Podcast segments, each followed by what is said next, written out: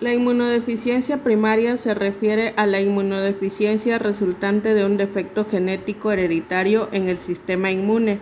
En esta condición, el defecto está presente al nacer y a menudo crea problemas de salud temprano. Estas enfermedades pueden ser causadas por defectos en prácticamente cualquier gen involucrado en el desarrollo o función inmune, innato o adaptativo, humoral o mediado por células. Como se pueden imaginar, los roles del componente que faltan o está defectuoso determinan el grado y el tipo del defecto inmune. Algunos trastornos de inmunodeficiencia son relativamente menores, requieren poco o ningún tratamiento pero otros pueden poner en peligro la vida y requieren intervenciones importantes. Las enfermedades por inmunodeficiencia a menudo se detectan temprano en la vida ya que pueden causar infecciones recurrentes. Hoy en día la mayoría de los recién nacidos se someten a pruebas de inmunodeficiencia severa al nacer mediante el examen de muestras de sangre para detectar evidencia de reordenamiento del gen del receptor de células T. Entre las formas más graves de inmunodeficiencia hereditaria se encuentran un grupo de trastornos denominados inmunodeficiencias combinadas o SID, que es al que nos vamos a enfocar. Las formas más extremas de SID constituyen una familia de trastornos denominados inmunodeficiencia combinada severa. Estos provienen de defectos genéticos que conducen a una falta completa o casi completa de células T funcionales en la periferia como regla general, estos defectos apuntan a pasos que ocurren temprano en la hematopoiesis, en la línea linfoide o en las primeras etapas del desarrollo de las células T y a veces de las células B.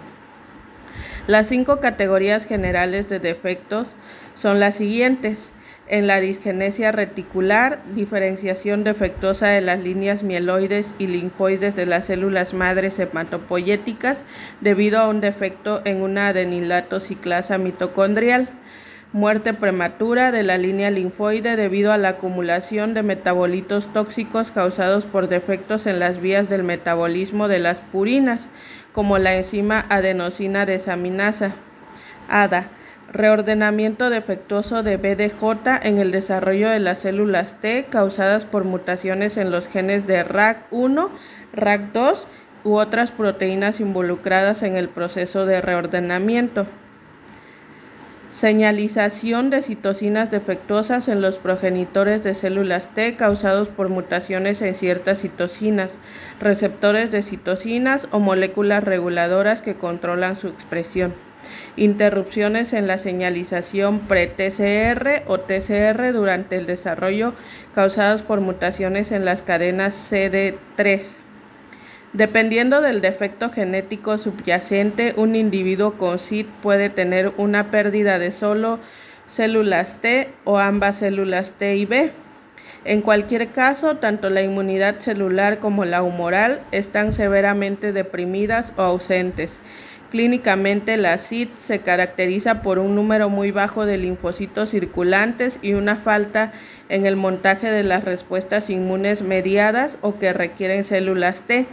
En muchos casos, el timo no se desarrollará completamente sin un número suficiente de células T y las pocas células T circulantes presentes en algunos pacientes con SID a menudo no responden a la estimulación por mitógenos, lo que indica que probablemente no puedan proliferar en respuestas a los antígenos. Las células mieloides y eritroides con frecuencia parecen normales en número y función, lo que indica que solo las células linfoides están afectadas. Los bebés con SID a menudo sufren de diarrea crónica, infecciones respiratorias recurrentes, una incapacidad general para prosperar en la vida. La vida útil de estos niños puede prolongarse evitando el contacto con todos los microorganismos potencialmente dañinos, por ejemplo, encerrados en una atmósfera estéril.